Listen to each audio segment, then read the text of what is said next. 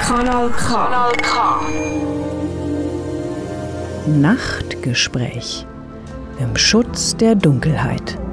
Matteo Frucci und Florian Mani sprechen über Tabuthemen, die im Tageslicht nicht zur Geltung kommen. Kanal K. Kanal K. Richtig gutes Radio. Sucht. Es ist ein Thema, das die meisten kennen. Die wenigsten haben sich aber dann auch mit dem auseinandergesetzt. Im heutigen, voraussichtlich letzten Nachgespräch wollen Ida Florian Mani und mein Mitmoderator, der Matteo Frucci, das ändern. In der nächsten Stunde beleuchten wir mit einem Gast das Tabuthema Sucht. Matteo, was versteht man unter dem Wort Sucht überhaupt? Sucht ist nicht wirklich ein einfacher Begriff. Etwas schon mal vorweg. Nicht alle Jugendlichen, die kiffen, sind süchtig und nicht jede Person, die Alkohol trinkt, ist davon abhängig.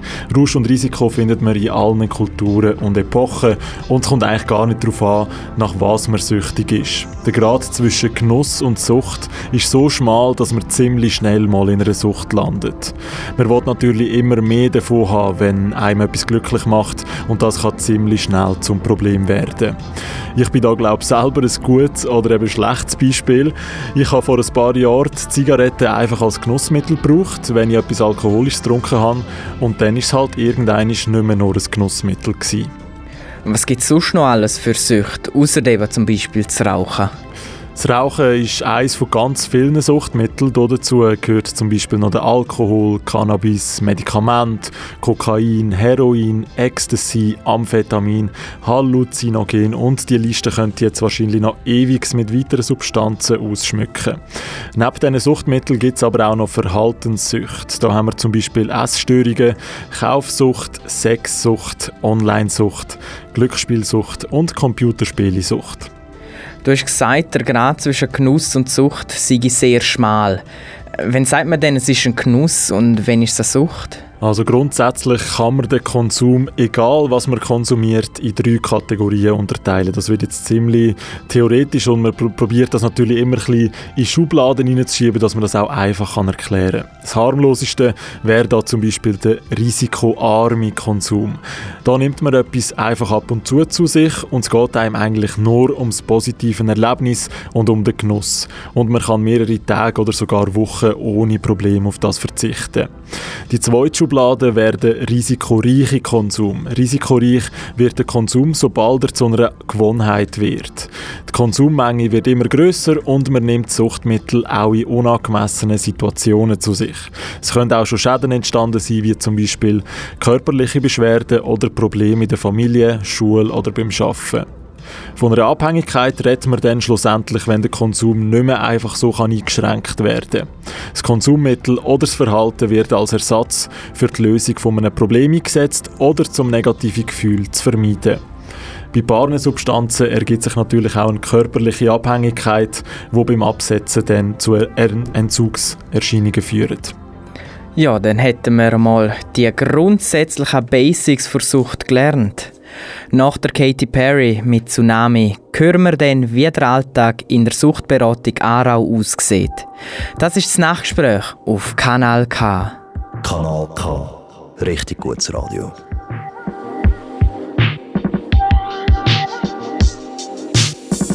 Please don't tiptoe.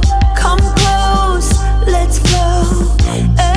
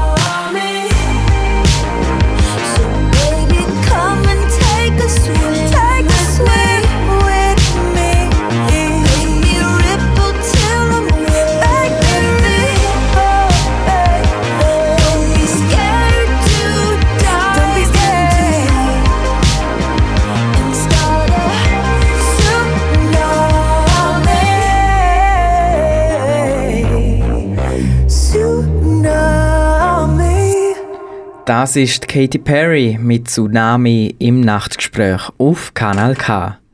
Wir behandeln in der heutigen, voraussichtlich letzten Ausgabe das Thema Sucht.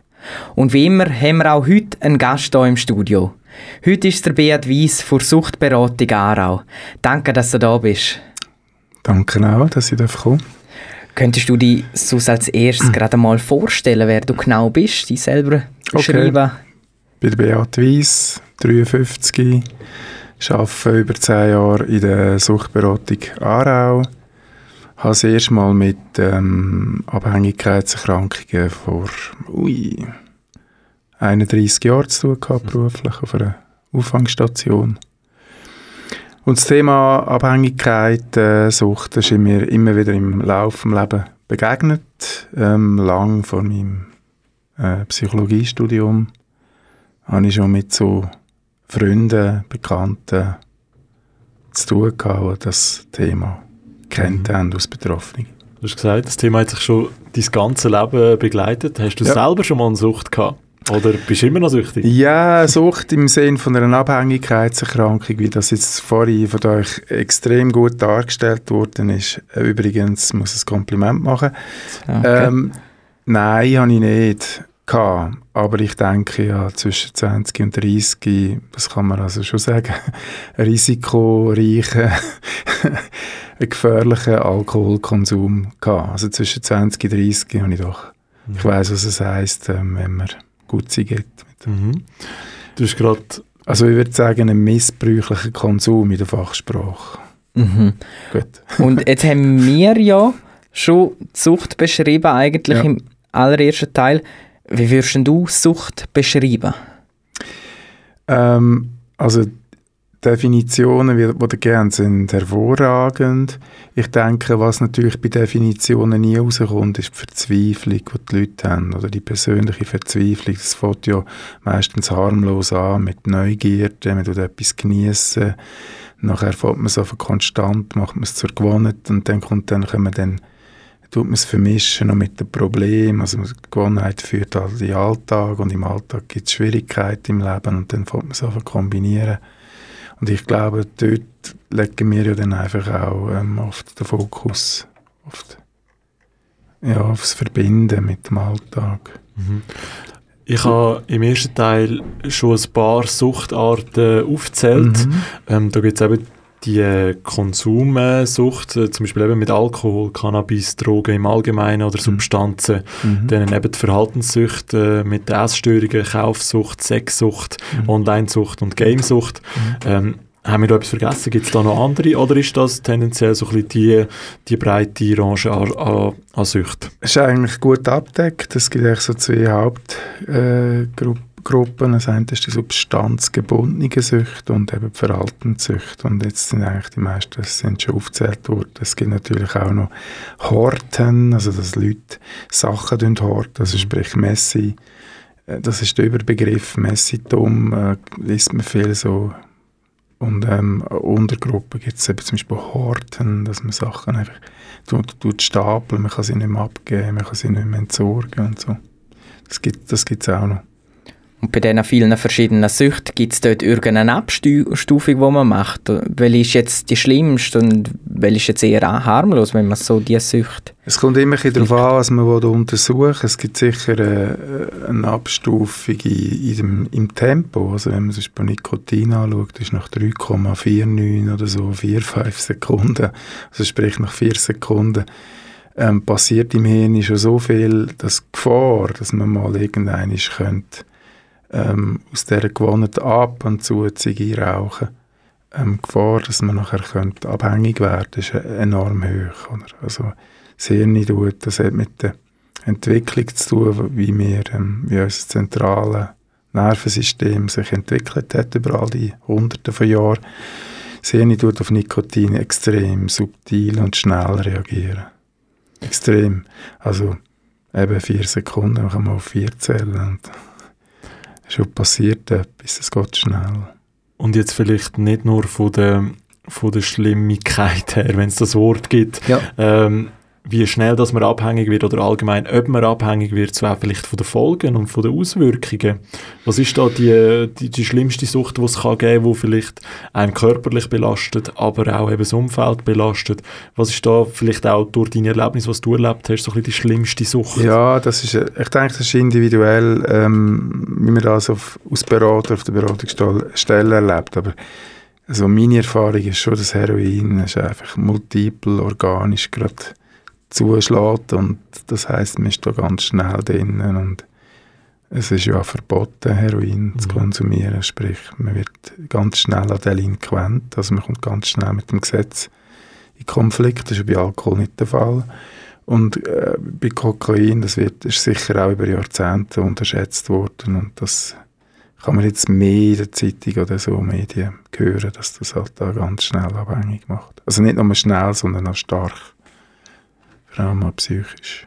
Eben das Heroin zum Beispiel, nehme ich jetzt mal an, dass er es eben nicht am häufigsten antreffen oder du jetzt angetroffen hast in der Beratung. Was ist denn Nein. so das, wo man am häufigsten antrifft? Immer noch Alkohol. Und Alkohol ist ja schon vor 100 Jahren eine Volkskrank aus Volkskrankheit beschrieben worden. Und übrigens gibt es Beratungsstellen im Kanton Aargau schon mehr als 100 Jahre jetzt. Und dann ist, ist wegen dem Alkohol aufgekommen. Also, dass man etwas versucht hat aufzubauen für Betroffene. Mhm. Auf eure Organisation, auf äh, Zuchtberatung, kommen wir im zweiten Teil zu sprechen.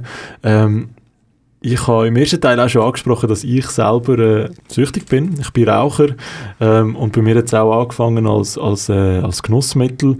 Ich habe mit einem Bierli zusammen mal eine Ziege geraucht, wirklich nur am Wochenende, habe es dann während der Woche nicht gelassen. Ist ja gar kein Problem gewesen, dass ich während der Woche dann oder zum Teil auch zwei oder drei Wochen nicht geraucht habe, aber irgendwann ist es dann abgeschweift und äh, mehr wurde. Ähm, wie schafft man es denn, dass man so ein Ziege oder halt auch ein Bier oder ein, ein Glas Wein wirklich als Genussmittel beibehalten und dass das dann nicht zu einer Sucht wird, wie das bei mir jetzt der Fall war. Ähm, da gibt es ein paar, ja, ein paar Richtlinien. es tönt so ein bisschen streng. Also ein Punkt ist sicher, dass man nicht in schwierige Gefühle ähm, konsumiert. Schwierige Gefühle sind Wut, Angst, Trauer, ähm, Hass, also in unangenehme Situationen und Erlebnisse. Ein weiterer, so ein weiteres Richtliniending kann sein, dass man immer wieder mal Pausen dazwischen macht, möglichst grosse. Ähm, dass man sich ähm, die Leute, den Ort und Zeitpunkt für einen Konsum von psychotropen Substanzen, dass man sich das sorgfältig aussucht. Also selbst bei der Sigi ähm, sucht man vielleicht den Balkon aus und ähm, gute Leute und so, dass man, dass man sie dann ganz absichtlich bewusst konsumiert. Mhm. Vielleicht auch äh, die äh, Menge bestimmt und schon vorausbestimmt, bevor man es macht und es dann aber auch einhalten, die Mhm. Menge, die man be- vorbestimmt. Jetzt bei mir zum Beispiel, es ist jetzt wirklich eine persönliche Frage, ich habe mir die Überlegung selber gemacht, wenn ich vom, vom Rauchen wieder wegkomme.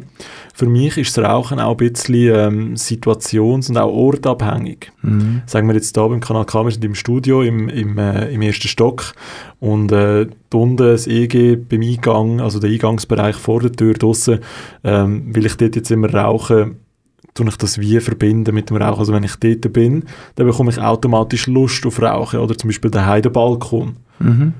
Und für mich ist es so, wenn ich noch dort daheim bei mir, ich wohne noch bei den Eltern, bei den Eltern wohne und den Balkon habe und auf den Balkon gehe, ist es für mich wahrscheinlich schwieriger zum Aufhören zu rauchen, als wenn ich jetzt zum Beispiel ausziehe und dort aber gar nicht anfange. ist das jetzt eine Frage mehr? Es ist eine Frage, also Ja. bringt das etwas? Also, Ja, so Sachen bringt, also so Sachen bringt, bringt sicher, dass man Ort, ähm, Ort, Situationen, Menschen, Kontexte, wie wir das nennen, ändert oder auch mit denen äh, lernt um, umzugehen, klar. Unbedingt, ich musste ein bisschen lachen, weil, weil ähm, me, wenn man das dann will, muss man es wie planen und vorbereiten. Okay. Also nicht, wenn man dann zögert in die neue Wohnung und dann zieht der Kumpel, der gerade einem hilft, Kisten aufzutragen, die Ziege raus und dann willst du auch einen und dann, «Ah ja, jetzt nehme ich halt mal einen. Also man muss dann irgendwo strikt sein. Also immer vorausgesetzt, man will das Ziel erreichen, das man sich gesetzt hat. Mhm. Da muss ich ein bisschen lachen. Also, ja, das bringt es. Also Ort, äh, Achtsamkeit auf, auf den Ort richten, auf die Situation und Kontext mit den Leuten. Und das ist übrigens auch ein Teil, dann, wo wir dann im dritten Teil nochmal darüber reden. Ist das zum Beispiel eben das mit dem Ort verbinden und Ort je nachdem auch meiden? Ist das fast die beste Möglichkeit, die man hat, äh, wenn man merkt, dass man süchtig ist? Oder gibt es da andere Sachen, die besser wären, die man machen sollte, wenn man merkt, hey, ich bin abhängig von etwas, ohne das kann ich jetzt nicht mehr weitermachen? Also ich glaube, es gibt nicht eine Priorisierung. Also das ist individuell und für das ist dann eben Beratung sehr nützlich, um herauszufinden, was brauche ich für eine Hitliste. Also das ist eben individuell. Mhm. Jeder hat seine eigene persönliche Hitliste. Ähm, muss er auf den Ort schauen, muss er auf die Leute schauen, muss er auf die Abläufe, auf die Bewegungen schauen, muss er schauen, was er sieht, schmeckt, hört. Schauen Das wir, ist mal, individuell. schauen wir mal auf die andere Seite.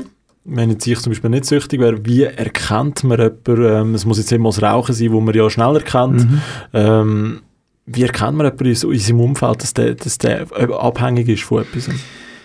Oft merken die Angehörigen oder das Umfeld, das können auch Arbeitgeber sein oder Mitarbeiter, ähm, merken nicht die Symptome von der Abhängigkeit direkt, sondern meistens die Entzugssymptome, die Entzugssymptomatik vom Betroffenen.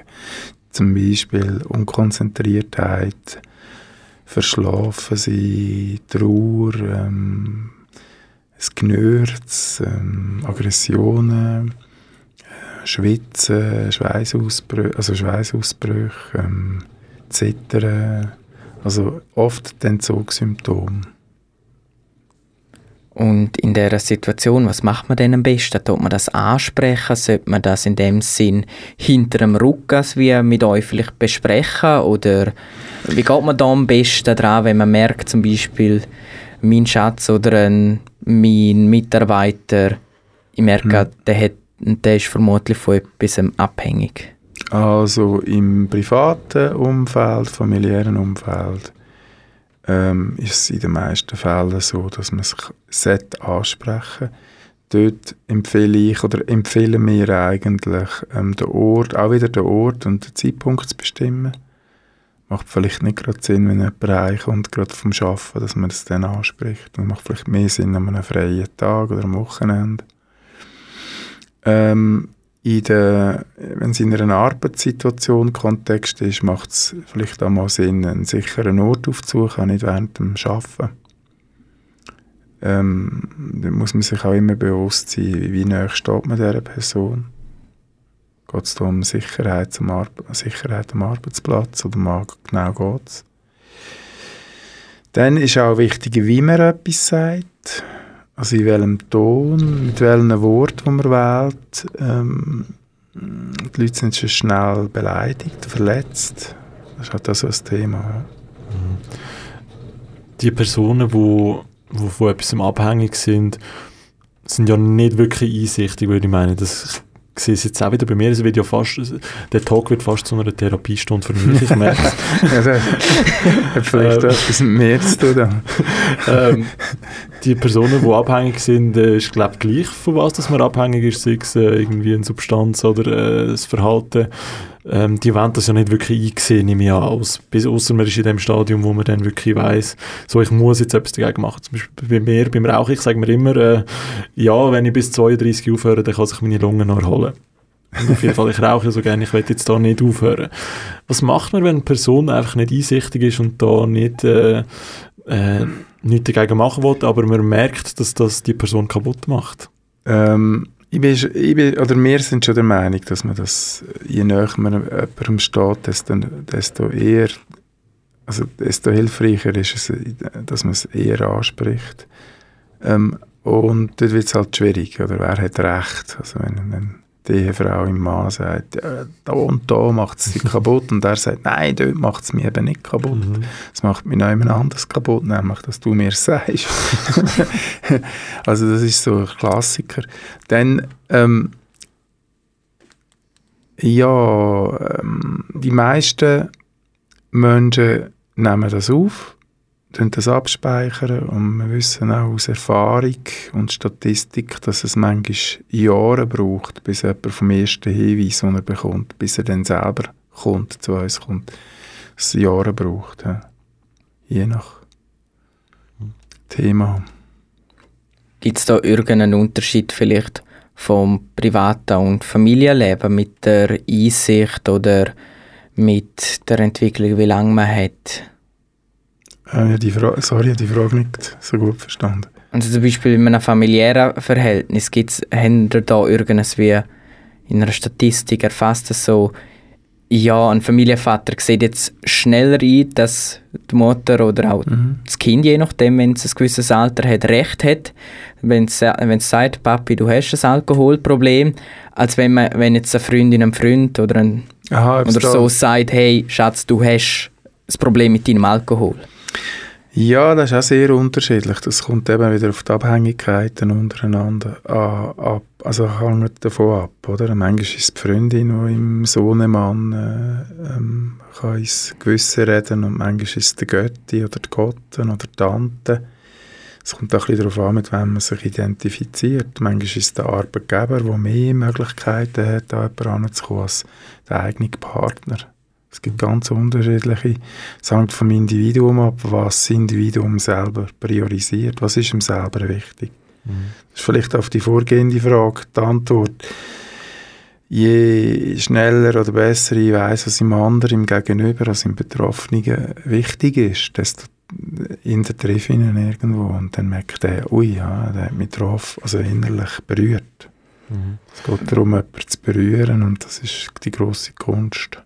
Also so wie ich das verstehe, wäre es in dem Sinn wichtig, wenn man sich als Person, wo es merkt, dass eine, dass eine Person im Umfeld eine Sucht hat, dass man sich selber Hilfe holt, wie man das angeht. Oder Ganz zum Beispiel genau. eben, wer am nächsten dieser Person steht. Wäre das in dem Sinn der Schlüssel zum Ganzen? Ja, ganz genau. Wir machen gute Erfahrungen, dass wenn Angehörige, Arbeitgeber, einfach Leute im Umfeld, die es sehen, ähm, sich selber Hilfe holen, dann können sie das nämlich gerade besprechen. Das ist eine Art Coaching oder Supervision, wie man es auch immer nennen oder ein Trainer.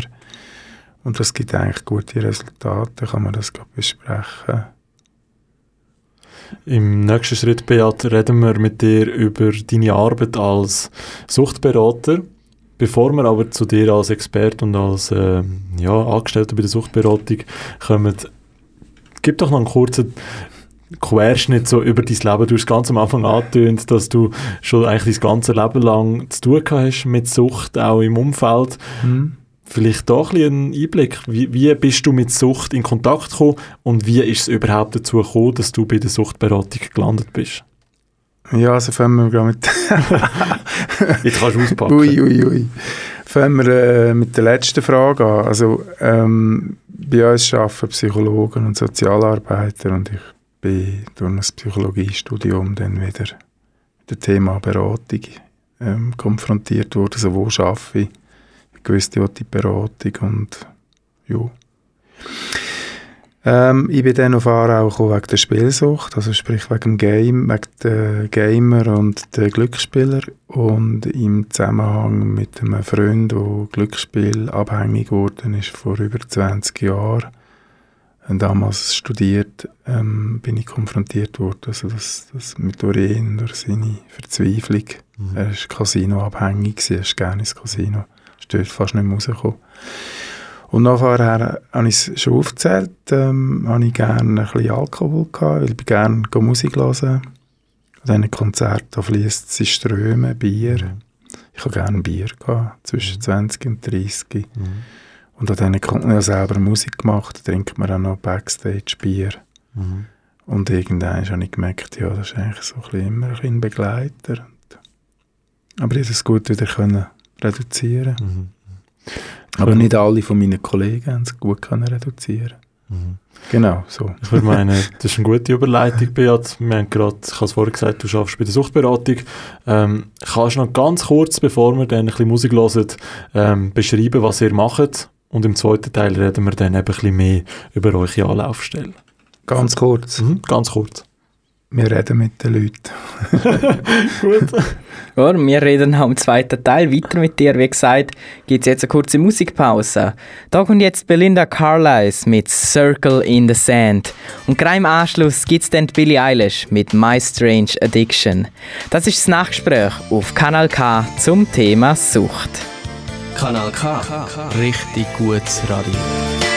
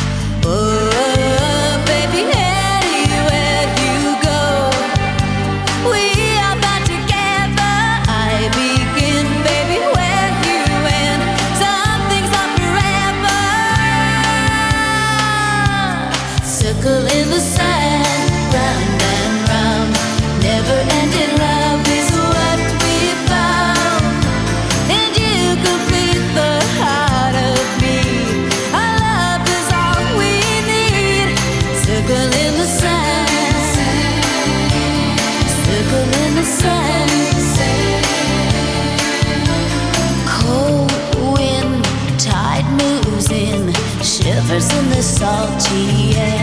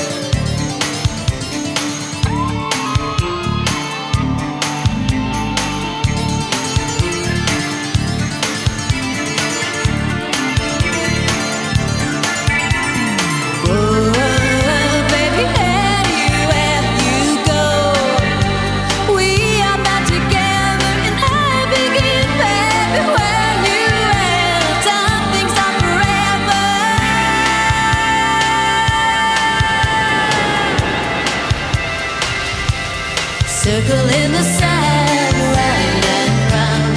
Never ending love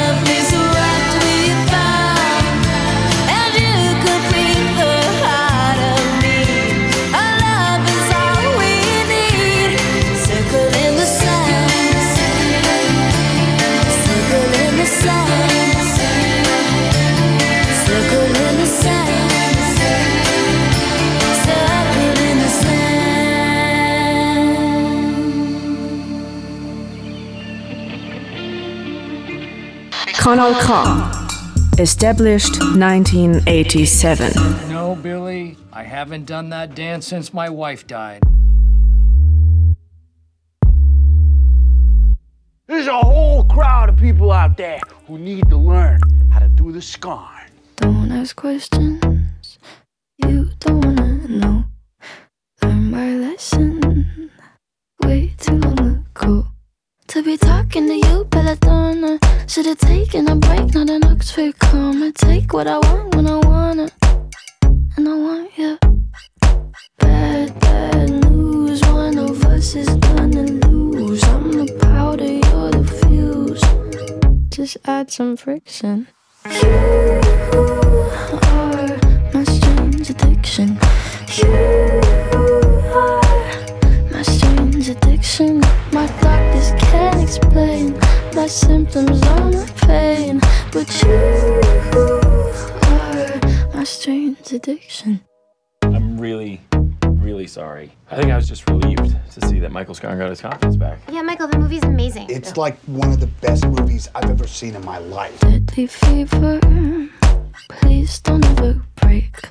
Be my reliever. Cause I don't self medicate. And it burns like a gin and I like it. Put your lips on my skin and you might ignite it. Hurts, but I know how to hide it. Kinda like it. Bad, bad news. One of us is gonna lose. I'm the powder, you're the fuse. Just add some friction. You are my strange addiction. You are my strange addiction.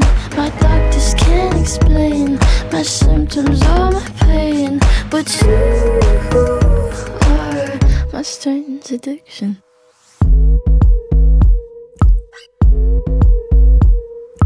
Wipe my glass, set myself on fire. Can't you tell I'm cracked? Can't you tell I'm wired? Tell me nothing lasts, like I don't know. You could kiss my ass, skin up my motto. You should enter it in festivals. Or carnivals.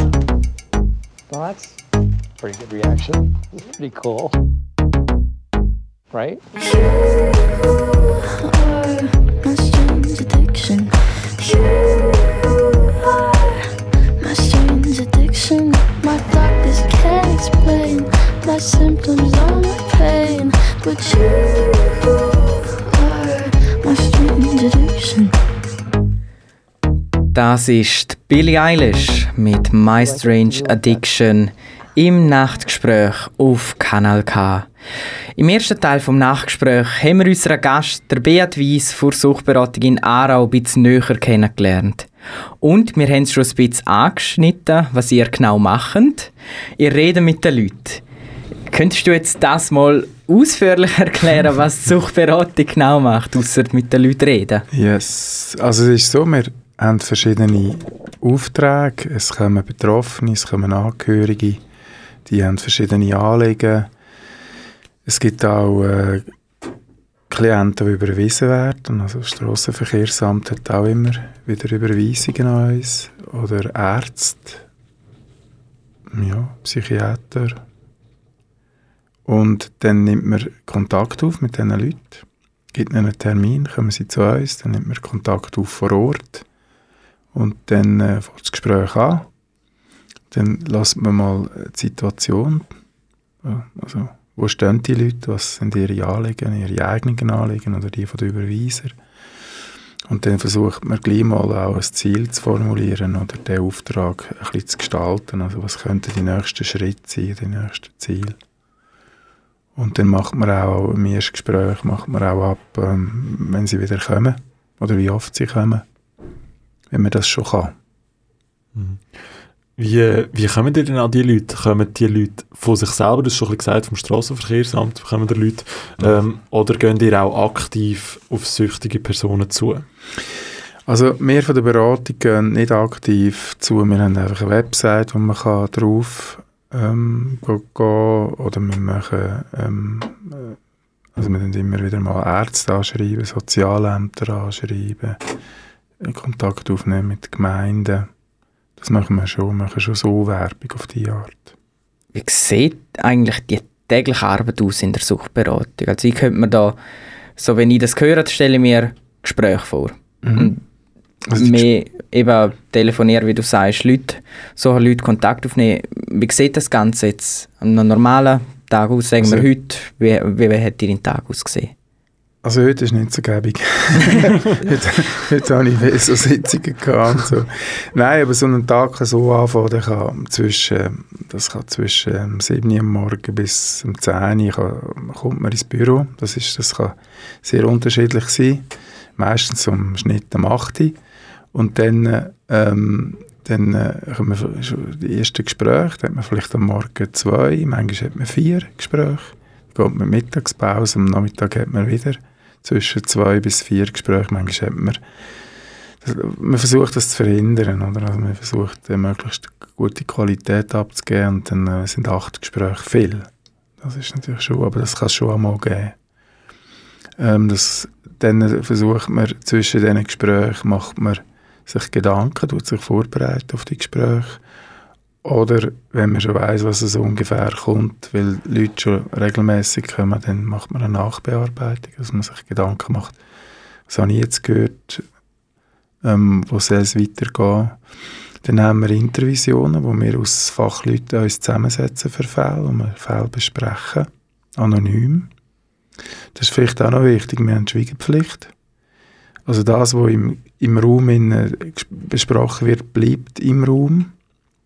Wenn wir Fälle mit anderen Fachleuten diskutieren, dann wir die anonymisieren. Ähm, manchmal kann es auch sein, dass man natürlich einen Austausch hat mit Leuten, die den Betreffenden oder die Betreffenden auch schon kennen. Das kann es ja geben, oder? Also wir haben Gespräche über das Telefon mit Ärzten, Austausch oder mit Pfle äh, Pflegefachleuten, Spitex oder mit Gemeinden. Also das gehört auch zu unserer Arbeit, neben den Beratungen im Hintergrund. Was ist so ziemlich das Eindrücklichste, was du erlebt hast äh, als Suchtberater? Ja, das ist unterschiedlich gewesen. Ja, das sicher aus jungen Beratern Todesfälle, also wo Leute an einer Überdosis gestorben sind. Also mit 21 hat mich da ziemlich extrem gedunkt, weil ich das eigentlich vorher noch nie erlebt habe. Ähm, und jetzt mit dem Alter merke ich, mir setzt es eigentlich immer am meisten zu, wenn es um Kind geht. Also wenn ein Kind ähm, durch die Vernachlässigung den Eltern, also wenn sich die Eltern vernachlässigen, sind ja meistens Kinder in Gefahr, automatisch. Das setzt mir einmal schon ein bisschen zu. Ja. Ist das? Wie, wie gehst du damit um? Kannst du da klar eine Grenze setzen zwischen Beruf und äh, Freizeit oder hast du einmal auch in der Freizeit noch recht zu kämpfen damit? Ich schaue, oder wir schauen allgemein, das gehört äh, zu unserer Kultur, Teamkultur, dass wir ähm, so Sachen möglichst nicht heimnehmen. Also, dass wir vorher uns austauschen, sei es während dem Arbeitstag. Das ist vielleicht auch noch wichtig zu zu der vorgehenden Frage. Wir können auch uns auf dem Stock oder auf dem Gang austauschen.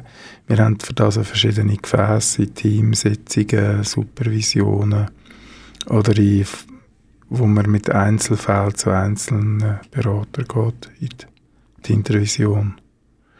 Das mache ich, dann- ich mache das beispielsweise außerkantonal, so dass, wenn ich den Fall schildere, dass man den Fall dann nicht erkennt. Oder?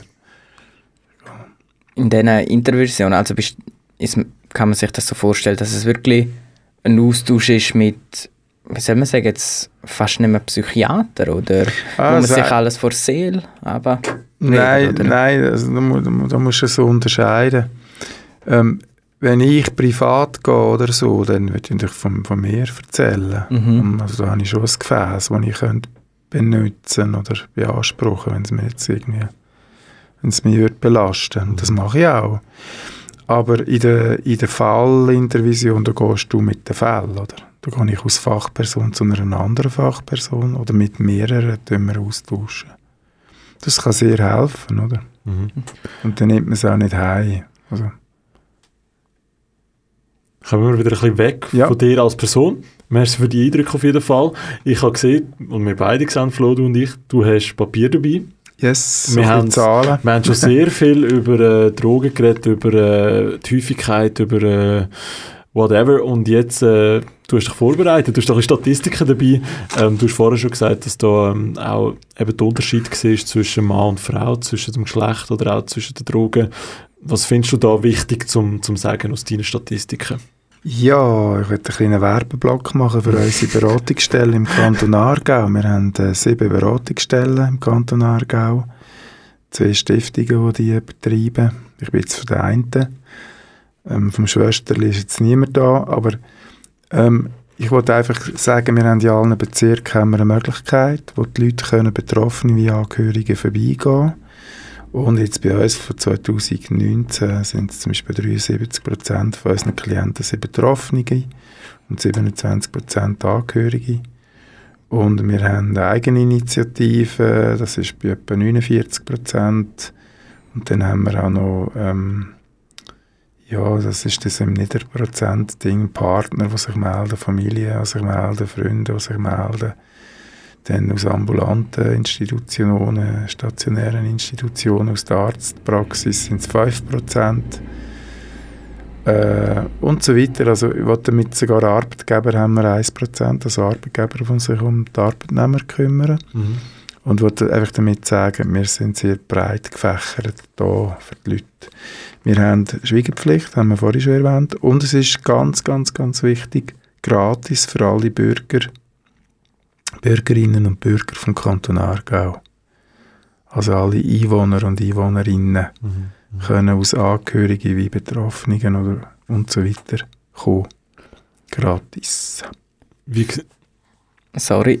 Schon gut. Vielleicht, um nochmal auf die Schweigepflicht zurückzukommen. Welche Rolle nehmt denn ihr in dem Fall ein? Bei der, zum Beispiel bei Anliegen zu Drogen sind ihr dann nicht die, die ja, dann blöd zur Polizei gehen, um das zu sagen. Genau. Oder so sagen, sie sollen sich langsam stellen. Sind dann ihr einfach wirklich da, um mit denen über das Problem zu reden? Oder sind, welche Rolle kann man sich vorstellen, nehmt ihr da in so einem Fall zum Beispiel ein? Sehr gute Frage. Also wir nehmen möglichst eine neutrale, zielneutrale Rolle ein, also zieloffene Rolle. Also wir versuchen, die Leute zu unterstützen, ein Ziel können zu formulieren, aber also so, dass sie ja Zeit haben, sich das selber eins zu geben. Also nicht, dass wir es forcieren. Für da brauchen wir eine Neutralität und eine Unabhängigkeit und darum ist ja die Schweigepflicht sehr wichtig, oder? Also, dass nicht irgendwelche Leute können anrufen und fragen, ist er jetzt da gewesen, was hat er jetzt gesagt, sondern dass wir da unabhängig bleiben. Das ist uns sehr wichtig. Man kann als Bürgerin oder Bürger vom Kanton Aargau gratis bei euch Hilfe suchen. Man kann mit euch reden. Ähm, aber man kann auch auf eurer Webseite einen Test machen. es gibt Genau. auch Tests zu ganz vielen Abhängigkeiten, sei es Rauchen, Alkohol, äh, Verhaltenssüchte. Da kann man einen Selbsttest ähm, ausfüllen und dann sieht man, ob man jetzt da stark abhängig ist oder gar nicht. Und ich, äh, nochmal, ich bin Raucher und ich habe den Test jetzt im Vorfeld von dem Gespräch äh, ausgefüllt Mhm. und bin in Bezug aufs Rauchen eben als abhängig bezeichnet worden. Was würdet ihr mir jetzt da empfehlen, als nächstes zu machen? Gibt es verschiedene Wege. Du kommst direkt zu uns auf Beratungsstelle, also suchst dir einen Termin über Sekretariat oder die Website, meldest dich an über Mail oder Telefon. Oder, da wir jetzt noch Corona-Zeit haben, äh, kannst du auch einen Telefontermin haben, wo wir dir vom Homeoffice aus anrufen und mit dir das Gespräch suchen und dich individuell beraten. Das scheint mir noch wichtig zu sein. Wir haben die Homepage, gehen auf die Homepage. Ich finde, sie ist selbsterklärend, sie ist praktisch. Ähm, wir tun den Verlauf der Homepage nicht verfolgen. Auch da haben wir Datenschutz. Mhm, das da ist ganz, fragen, ist ganz ihr- wichtig. Ob ihr jetzt da zum Beispiel das könnt zurückverfolgen dass ich jetzt den Ähm, Test ausgefüllt habe. Könnt ihr da irgendwie nee. Daten daraus nehmen? Ähm, machen wir nicht. Mhm. Soviel ich weiß, machen wir nicht.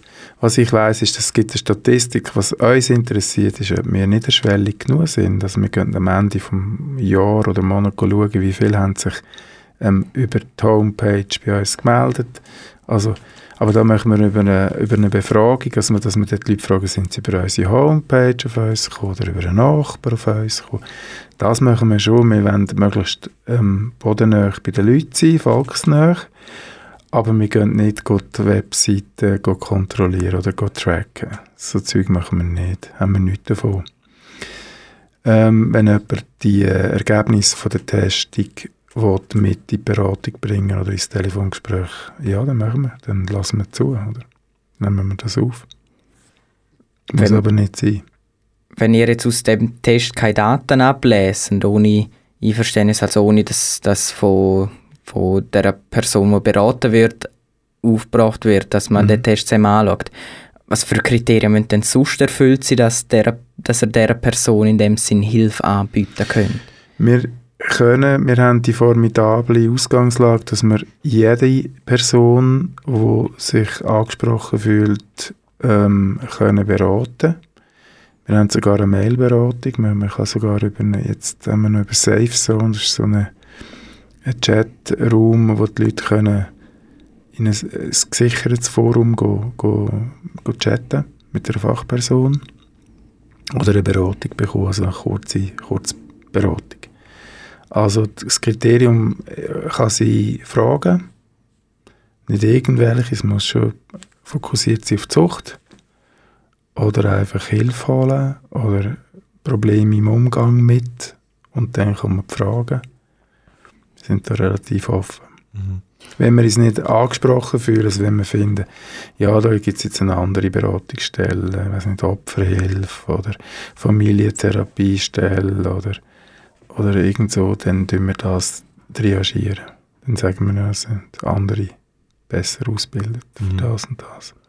Du hast immer noch dein Papierchen auf dem Tisch Ja. mit den Statistiken drauf. Yes. Wir haben vorher schon ein bisschen angeschaut, sprich du hast uns erzählt, ähm, wie die Ausgewogenheit aussieht zwischen, äh, zwischen den Geschlechtern und äh, ob jetzt mehr Angehörige oder Betroffene kommen. Ähm, Mhm. Wie sieht es bei den verschiedenen Suchtmitteln aus? Was wird da am meisten, wo sind ihr am meisten, mit, wel, mit welcher Sucht sind ihr am meisten konfrontiert? So. Ja, zuerst kommen die meisten Leute immer noch wegen Alkohol. ja.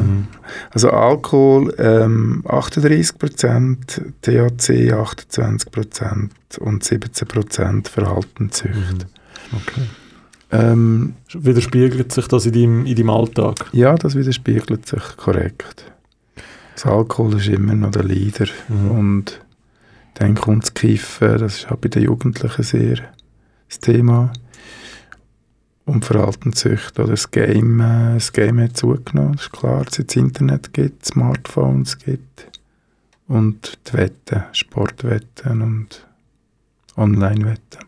Ja, wie sieht es aus mit, äh, mit der Sexsucht? Gibt es Leute, die da offen damit äh, reden? Also die Sucht an sich ist ja schon recht tabuisiert.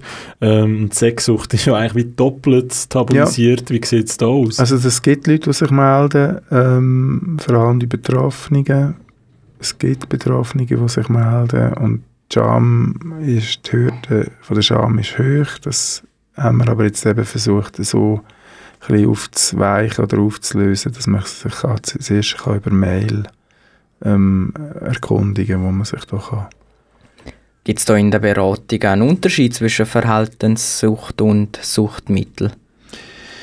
Ja, ich, ich denke, das ist, äh, ist ein Erfahrungswert. Also schlussendlich sind es dann die gleichen Kriterien bei der Verhaltenssücht wie bei der substanzgebundenen Sucht. Mache ich die Erfahrung. Das ist eine Diskussion, die man noch vor 10, 15 Jahren hatte. Ja, gibt es einen Unterschied? Bei den Kriterien eigentlich nicht. Die Suchtkriterien bleiben die gleichen. Natürlich gibt es äh, einfach Unterschiede. Ich meine, bei substanzgebundenen Süchten haben wir einfach illegale und wir haben legale Substanzen. Und das Gleiche bei der Verhaltenssücht. Ähm, bei Verhaltenssücht, wenn ich, wenn ich Schulden, wenn ich von Anfang Schulden mache, dann ist die Gefahr gross, dass ich ja könnte delinquent werden, also sprich, ähm, könnte das Gesetz brechen. Hm, zum Beispiel bezahlen keine Betreibungen mehr, dann mache ich mich ja schon schuldig. Zuerst habe ich Schulden, dann komme ich Betreibungen über und dann nach den Betreibungen mache ich mich wieder schuldig. Also so. Dort ist die Hürde einfach höher, dass die Leute kommen. Aber, aber wohlverstanden, wir haben uns ja da ähm, weiterentwickelt, dass wir bieten auch, ähm, wir haben ein gutes Team von Sozialarbeitern. Unsere Sozialarbeiterfraktion hat, äh, hat auch sich da weiterentwickelt und kann die Leute beraten, auch in finanziellen Fragen. Mhm. sie unterstützen. Wir haben Sucht schon ein bisschen angesprochen eben als Tabuthema, darum reden wir jetzt da überhaupt drüber. Was macht ihr, dass es eben nicht mehr so tabuisiert ist? Und jetzt kommt da vielleicht auch gerade euch ein Schwesterli ins Spiel, wo wir auch schon ein bisschen angeschnitten haben. Genau, wir haben noch eine Prävention im Kanton Aargau, Zuchtprävention. Das ist einfach an einem Ort lokalisiert in Aarau, aber es betrifft, betrifft den ganzen Kanton und das ist eigentlich ähm, innerhalb von unserer Stiftung, der AGS Aargauische Suchthilfe, ist das Schwesterli. Und Suchtprävention tut sich da immer wieder stark machen.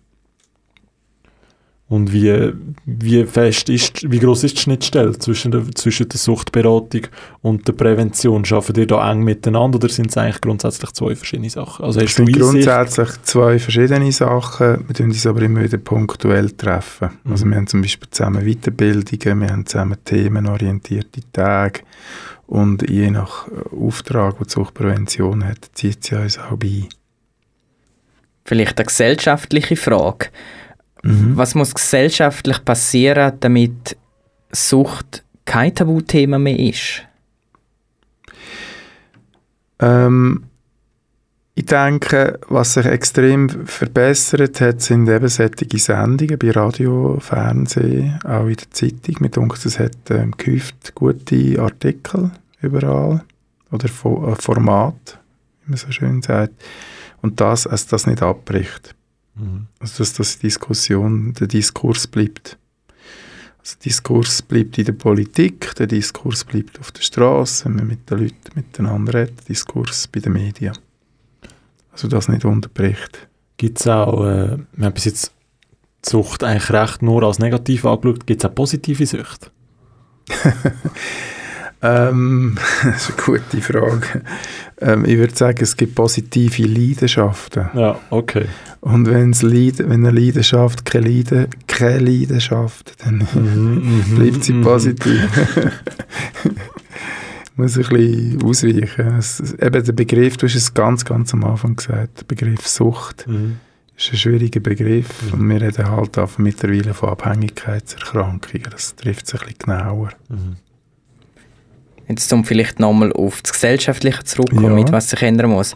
Fi- Findest du, es muss vielleicht gesetzlich auch noch etwas gemacht werden, dass zum Beispiel, sagen wir in einer Bar, äh, wenn jetzt der Barkeeper merkt, okay, das ist jetzt der sechste Wodka, wo er sich hinterher lernt, dass der dann, findest du, da müsste ein Gesetz kommen, wo es dann sagt, der muss, ist dann verpflichtet, zu sagen, hey, stopp, jetzt hörst du mal auf. Das ist schon ein bisschen kritisch, was du da machst. Also was ich persönlich könnte begrüßen, jetzt rein, also rein subjektiv und von der Beratung her, würde begrüßen, ist, dass man in Barkeeper Schulen ähm, Barkeeper sensibilisieren. Das ist dann Kla Klammern auf, du hast aus Studien Arbeit geschrieben über Barkeepertum und, und ihre, ihre Funktion und ich habe einfach dort gesehen, oder auch alle, also auch auf den Gemeinden, dass man die Leute sensibilisiert, die dort arbeiten, auf den Sozialämtern, dass wir Hausärzte sensibilisieren, dass man Lehr die Lehrerschaft sensibilisiert, dass man die Polizei sensibilisiert. Das läuft mehr denn je und ich wünsche mir einfach, dass das so bleibt. Auch die Polizei hat dazugelernt übrigens. Ah ja? Ja, muss man schon sagen. Also da gibt es auch einfach Leute, die ausgebildet werden, also die ein bisschen mehr auf das äh, genauer können hinschauen Mhm. Auf eine gute Art. Wir sind schon recht fortgeschritten in der Zeit. Beat, merci vielmals für alle Ausführungen, die du bis jetzt gegeben hast. Ähm, du hättest jetzt Zeit noch für ein, für eine Abschlussmessage. Also die Abschlussmessage habe ich eigentlich schon gegeben. Ich möchte mich herzlichst bedanken, dass wir dürfen kommen und dass das so bleibt und dass wir weiter in Kontakt können bleiben mit den Medien und der Gesellschaft. Danke auch dir vielmals fürs Vorbeikommen heute. Ich würde meinen, somit schließen wir unseren heutigen Tag und somit auch die gesamte Nachgesprächreihe voraussichtlich ab. Auch dir, Matteo, möchte ich jetzt persönlich ganz ein herzliches Danke geben, dass du bei dem Projekt Nachgespräch mitgemacht hast, dass du das mit mir gemeinsam als Abschluss in Angriff genommen hast. Aber danke, danke. kommt gerade zurück. Das kommt zurück. Danke dir, Flo. Aber danke wollen wir natürlich auch euch da draussen sagen für das stetige Zuhören vom Nachgespräch. Und wer weiß, vielleicht geht es eines Tages weiter mit dem Nachgespräch. Steht, glaube ich, noch in den Sternen. Uh, wer weiß. Wer weiß. Aber bis dahin könnt ihr alle Ausgaben, die es jetzt gegeben hat, jederzeit auf kanalk.ch unter der Rubrik Schwerpunkt nachlesen. Bis dann, passend aufeinander auf, sucht euch Hilfe, wenn ihr sie braucht und bleiben gesund. Vom Mikrofon und vom Kanal K verabschieden sich der Matteo Frucci und der Florian Mani.